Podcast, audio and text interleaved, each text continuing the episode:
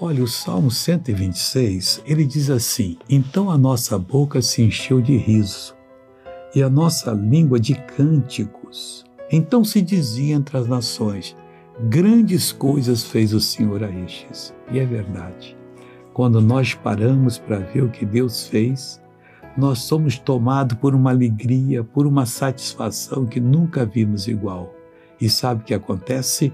Deus dá mais para nós. E a gente louva a Deus, glorifica o Senhor.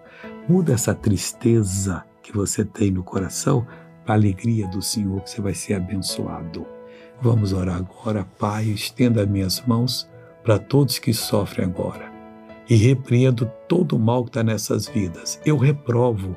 Eu digo em o nome do Senhor Jesus, saia dessas pessoas em nome de Jesus. E você diz, Amém. Eu creio.